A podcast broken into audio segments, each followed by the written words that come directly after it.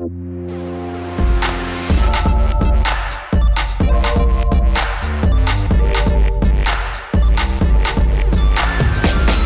hört Rush, den Gaming-Podcast von Giga Games und Detektor FM. Wir nehmen Spiele ernst, auch in diesem Jahr 2019. Frohes Neues erstmal. Ich bin Christian Eichler und äh, gerade nicht bei Giga Games, denn Rush befindet sich in so einer kleinen Umplanungsphase und es sind noch so ein paar andere Sachen dazwischen gekommen. Bei mir gab es nämlich einen Trauerfall in der Familie Anfang des Jahres, darum musste ich mich erstmal kümmern und dann erstmal wieder, als ich wieder im Büro war, erstmal alle Fäden wieder aufnehmen, Termine planen und so weiter und so fort. Deswegen wird die nächste reguläre Folge Rush erst so in ein, anderthalb Wochen für euch äh, fertig sein. Wir wollen euch aber natürlich nicht ganz ohne Folge lassen und deswegen gibt es heute ähm, was anderes für euch, so ein kleines Streitgespräch. Es geht nämlich um Folgendes. Nikolas Freund schreibt für die Süddeutsche Zeitung über Kulturkram und auch über Videospiele. Und der hat vor kurzem einen Artikel geschrieben, in dem er gesagt hat, Videospiele sind als Kulturgut nicht anerkannt, weil wir ihre Autoren, ihre Schöpfer nicht so wirklich kennen. Also wenn man irgendwelche Leute fragt, hey, wer hat denn Red Dead Redemption gemacht? Dann werden wahrscheinlich wenig Leute sagen, Dan Hauser war das. Also Nikolas sagt, das ist ein großes Problem. Wir müssen mehr über die Autoren von Spielen wissen und die auch mehr in den Vordergrund stellen, auch die Fragen danach stellen, wer denn unsere Spiele gemacht hat, damit Spiele als Kulturgut endlich anerkannt werden. Rainer Siegel, der schreibt unter anderem für das Gaming-Magazin WASD, aber auch für den Standard über Videospiele, hat auf Twitter darauf eher kritisch reagiert und gesagt, das ist völliger Schwachsinn, denn dass Videospiele im Feuilleton noch nicht angekommen sind, ja, der großen Zeitung. Das liegt daran, dass mit dem Feuilleton was falsch läuft, denn da wird einfach viel zu wenig über Spiele berichtet und wenn, dann eben nur über große Blockbuster. Und als ich diesen Artikel von Nikolas gelesen habe und dann die Antwort von äh, Rainer, dachte ich mir, hey, die können doch eigentlich bei uns im Podcast mal darüber diskutieren und deswegen habe ich sie jetzt beide an der Strippe. Hallo Rainer, hallo Nikolas. Hallo. Nikolas, du sagst, wir würden nicht wissen, ähm, wer unsere Spiele macht und das ist ein Problem. Warum? Ähm, also es hat mehrere Gründe und der, also der, der Kern ist gar nicht so unbedingt das, der Bekanntheitsgrad dieser Leute. Das äh, ist ein Nebenaspekt. Aber ähm, was eigentlich der erste Schritt erstmal ist, bei Computerspielen ist ähm, diese Instanz eines irgendwie Künstlers oder eines ähm, irgendwie ähm, eines Menschen, der das erschafft, gar nicht vorgesehen. Ganz anders als jetzt bei Romanen, ähm, Filmen, Theaterstücken, sogar bei Architektur. Da ist immer ganz klar, da gibt es einen Urheber und da gibt es auch irgendwie Orte, an denen die auftauchen. Also sei es ganz banal auf dem Cover von dem Buch oder auf dem Filmplakat, da stehen immer die zehn wichtigsten Menschen, die mit diesem Film zu tun hatten. Und die trifft man dann auch in den Wochen danach meistens in den Feuilletons, in Interviews oder die treten im Fernsehen auf oder sie geben sonst irgendwas von sich. Also bei Computerspielen gibt es das nicht oder sehr selten. Also es gab mal vor vielen Jahren in der Frühphase so ein paar Köpfe, die da rausgestochen sind und die dann auch ihren Namen wie so ein Autor auf der Packung hatten. Das gibt es aber jetzt schon lange nicht mehr. Stattdessen ähm, sind so Entwicklerstudios an diese Stelle getreten, was mehrere Probleme mit sich bringt. Also zuerst mal, weil ich glaube, dass ähm, sie, ähm, also wenn es keinen solchen Autor gibt, der mit dem Werk verknüpft ist, da habe ich ja diesen etwas komplizierten Aufsatz von Foucault auch angeführt. Den muss man jetzt nicht im Detail nochmal hier anführen, aber ähm, das führt dann eben dazu, weil alle anderen ähm, Kunstwerke, die sonst so rezipiert werden, eben schon diese Autorfunktion haben, Computerspiele nicht, dass sie da ein Problem haben, in so einen öffentlichen Diskurs reinzukommen. Und ähm, das kann man, glaube ich, schon feststellen, das ähm, sagt ja auch Rainer, dass das nicht so stattfindet, dass da ein Problem ist. Und es gibt dann noch ein paar andere Punkte, über die können wir dann, glaube ich, später gleich noch reden. Aber soweit erstmal würde mich schon direkt mal interessieren, ähm, ist das denn wirklich so, dass bei anderen Kulturprodukten, damit sie diskutiert werden oder im öffentlichen Raum ähm, stattfinden, wirklich auch die Autoren bekannt sein müssen? Also wenn ich jetzt zum Beispiel an sowas wie Avengers Infinity War denke, da, wenn ich da jetzt durch die Fußgängerzone gehe und frage, ey, wer hat denn den Film äh, gemacht, weiß ich nicht, ob da die meisten sagen würden, irgendwie die Russos. Also denkst du, das ähm, ist wirklich so, dass quasi um damit etwas diskutiert wird, muss man eigentlich die Menschen kennen? Nee, da gibt es natürlich auch immer Ausnahmen. Also die Avengers Avengers sind so dann ehrlich gesagt so ein mittelgutes Beispiel. Es stimmt, in den, bei den letzten Filmen war das dann so, ähm, dass man da jetzt eigentlich ähm, teilweise auch so Serienregisseure genommen hat und du weißt, die Rolle des Regisseurs auch ein bisschen in den Hintergrund gerückt. Andererseits bei den ersten Marvel-Filmen waren es sehr bekannte Regisseure, die die inszeniert haben. Also Ang Lee, Kenneth Branagh, ähm, Joss Whedon hat die ersten Avengers gemacht. Also das sind schon sehr große Namen, die auch viele andere bekannte Sachen gemacht haben. Und ähm, also wie ich gerade auch erklärt habe, es geht jetzt nicht nur wirklich um so einen Menschen, der das repräsentiert. Also bei den Filmen gibt es ja dann auch eben noch die Schauspieler, die glaube ich dann in dem Fall wirklich jeder kennt, auch noch Drehbuchautoren, manchmal sogar Einzelfällen irgendwie berühmte äh, Maskenbildner oder sowas. Das ist dann vielleicht schon wieder was für Experten oder Filmkomponisten gibt es auch viele bekannte. Das kommt immer auch ein bisschen darauf an, welchen Aspekt man sich angucken möchte. Und also wie gesagt, auch beim Film, da ist aber auch jedem klar, da steht definitiv ein Regisseur irgendwie dahinter, der das macht, auch wenn ich den Namen jetzt gerade nicht weiß. Bei Computerspielen, ähm, ich habe ja auch in dem Artikel geschrieben, da gibt es diese Instanz zwar irgendwie natürlich schon bei in der Entwicklung, so eine Art Game Runner oder so, aber es fehlt schon irgendwie so der Begriff dafür, um überhaupt zu sagen, was sind das für Menschen, die dann irgendwie so die kreativen Fäden in der Hand halten. Rainer, was hast du dazu? So, also ich finde ja als erstes einmal der, das Beispiel Avengers Infinity War ist ein wunderbar passendes, was für diesen Vergleich herhalten kann. Denn nämlich die Spiele, die Nikolas in seinem Artikel da erwähnt für seine These, äh, das sind eben genau diese riesengroßen Popcorn-Vehikel, genauso wie Avengers. Und die werden natürlich per Committee quasi gemacht. Das heißt, da ist eine Riesenmenge an, wie du auch schreibst, tausenden Menschen unter Umständen daran beteiligt, hunderte mindestens.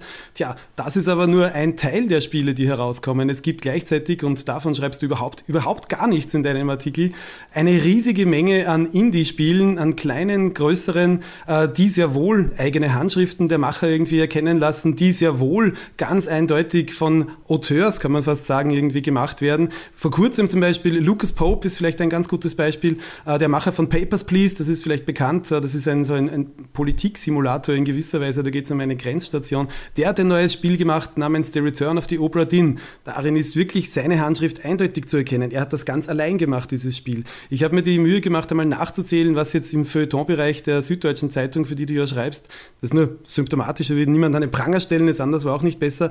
Da wurden im letzten Jahr gezählte vier Indie-Spiele erwähnt. Das waren, glaube ich, 30 oder 40 Artikel, aber die waren alles Artikel über riesengroße äh, Blockbuster-Spiele, analog zu Avengers Infinity War. Dass bei denen nicht über einen Autor gesprochen wird, ist kein Wunder, denn da ist der Autor wirklich weniger interessant als die Marktforschung, die genau abdeckt, was ist im neuen Assassin's Creed Odyssey jetzt wirklich wichtig, machen wir ein bisschen mehr Open World, ein bisschen mehr das. Da gibt es keine Handschrift, weil da gibt es nämlich Marktforschung, da gibt es PR.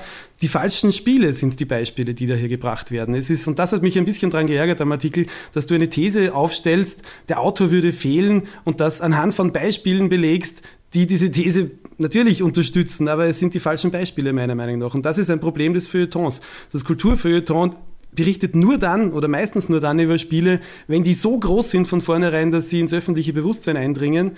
Und die kleinen Spiele, die von einzelnen Machern und von extrem genialen und äh, einflussreichen Personen in ihren Zirkeln gemacht werden, die fallen unter den Tisch, über die wird nicht berichtet. Tja, und die müssen dann auch für die These herhalten, dass es keine Autoren gäbe. Das ist ungerecht. Das stimmt auf jeden Fall. Also, dass bei Indie-Spielen die Lage so ein bisschen anders ist. Also, dass da ähm, so einzelne Personen, die wirklich wie so eine Autorenrolle inhaben und auch ähm, viele Sachen bei dem Spiel von der ähm, Konzept über die Geschichte, wenn es eine gibt, bis zur Spielmechanik, also das in der ähm, Hand haben, ähm, dass da dieser Autor stärker ist, das stimmt. Ich glaube aber, ähm, dass das auch nur eine Nische ist, ehrlich gesagt, im Gaming-Markt. Also es stimmt, im Feuilleton sollte man ein bisschen mehr auch über solche Indie-Spiele berichten. Ähm, wir machen das auch. Du hast ja selber gesagt, du hast ja auch die ähm, Artikel gefunden. Das ist natürlich kann man immer ein bisschen mehr machen, das stimmt schon. Ich betrachte das immer ein bisschen als Ausrede, weil im Feuilleton zugleich irgendwie ganz selbstverständlich über Free Jazz berichtet wird und über Tanztheater und über andere Sachen, die wahrscheinlich ein viel kleineres Publikum haben als, als Computerspiele, auch sogar Indie-Computerspiele, da gibt es auch große, muss man auch dazu sagen.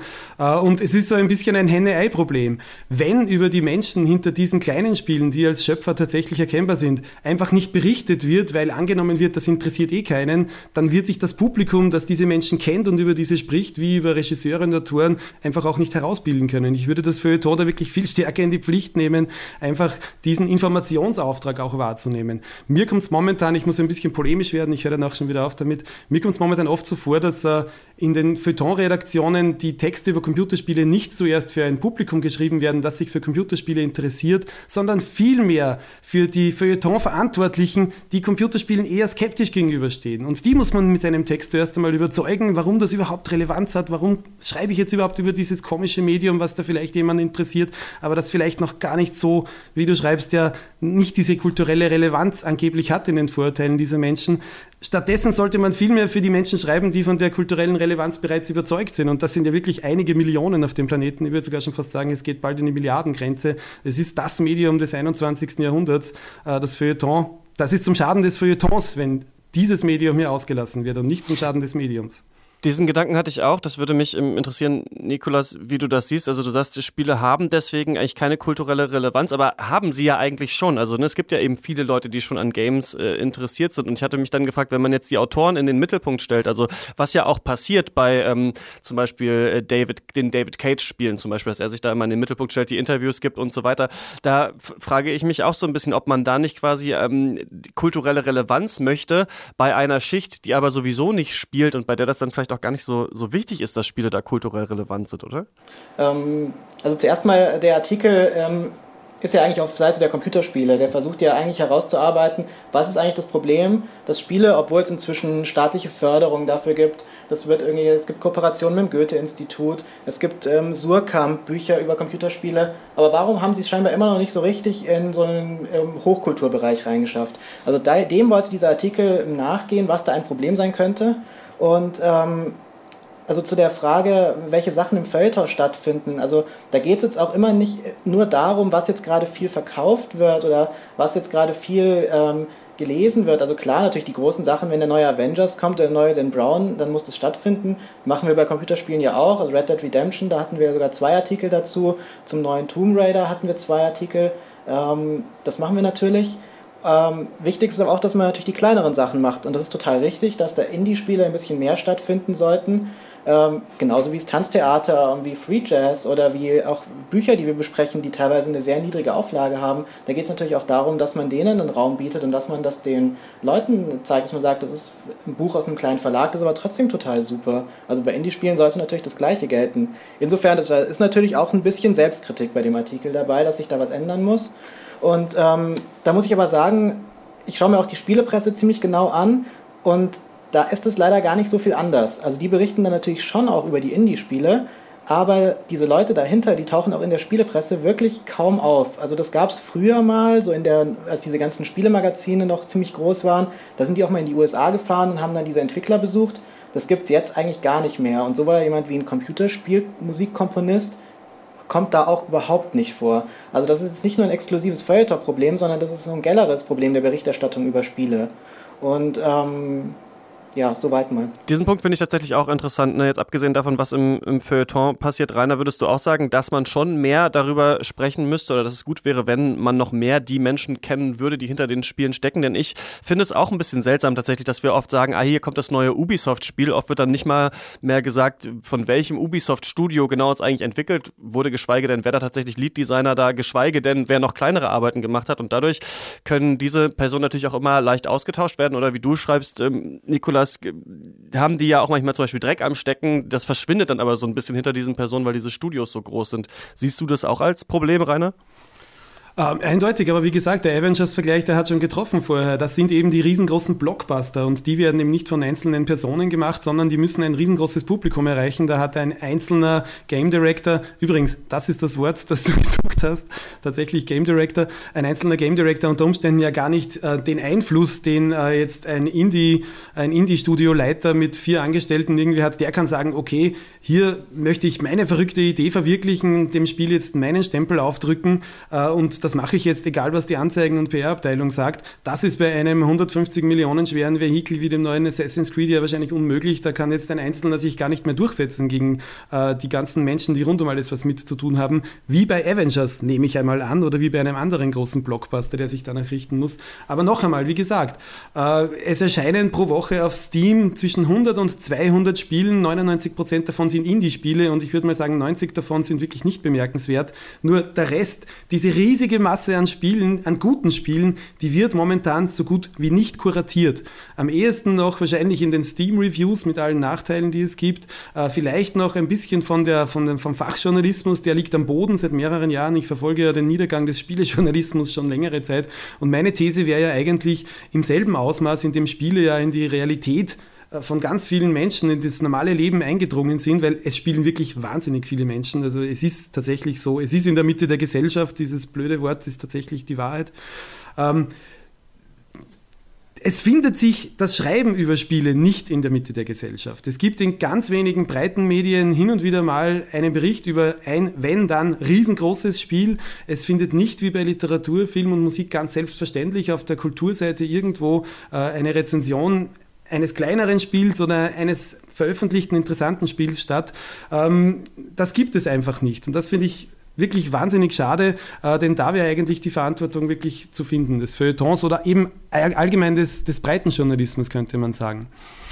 Ja, ich, Entschuldigung, ich wollte nur sagen, was mir auch aufgefallen ist, in der SZ sind ja auch die Games bekanntlich nicht unter Kultur rubriziert, sondern unter digital. Also das, da fängt es ja eigentlich schon an, die Ungleichbehandlung, dass man sagt, okay, Film, Literatur, Musik, das hauen wir alles ins Kulturressort, aber Spiele, ja, das ist ein technisches Medium, das, das bleibt eigentlich bei digital mit dem Webzeug, mit der Webnetzpolitik und mit den Gadgets. Also da muss ich sagen, also dass es da keine Rezension gibt, das stimmt einfach nicht. Also du hast ja selber ähm, gesagt, wir haben auch ähm, Indie-Spiele rezensiert und die stehen dann auch im Feuilleton zwischen den Theatern Theaterkritiken und der Opernkritik. Also das ist total selbstverständlich. Und auch Wenig, selbstverständlich. Also das ist ein bisschen eine Übertreibung, muss ich jetzt leider anmerken, weil wie gesagt, es waren gezählte vier, die ich zumindest im Online-Bereich fürs ganze Jahr finden konnte. Also regelmäßig vielleicht, aber mit großen Abständen. Naja, wir machen ja auch andere Sachen. Es gibt ja nicht nur Rezensionen. Heute schreibt zum Beispiel ein Kollege aus Berlin über eine Ausstellung über äh, queere Charaktere in Computerspielen. Das ist ein ziemlich großer Artikel. Wir hatten eine ganze Seite mit Designskizzen zum äh, Tomb Raider gemacht. Wie gesagt, mehrere Artikel zu Red Dead Redemption. Wir hatten auch nochmal eine Empfehlung zu Tomb Raider zuletzt. Wir haben über Spider-Man geschrieben. Das sind die in den letzten Monaten. Also, dass das nicht stattfindet, das kann man wirklich nicht sagen.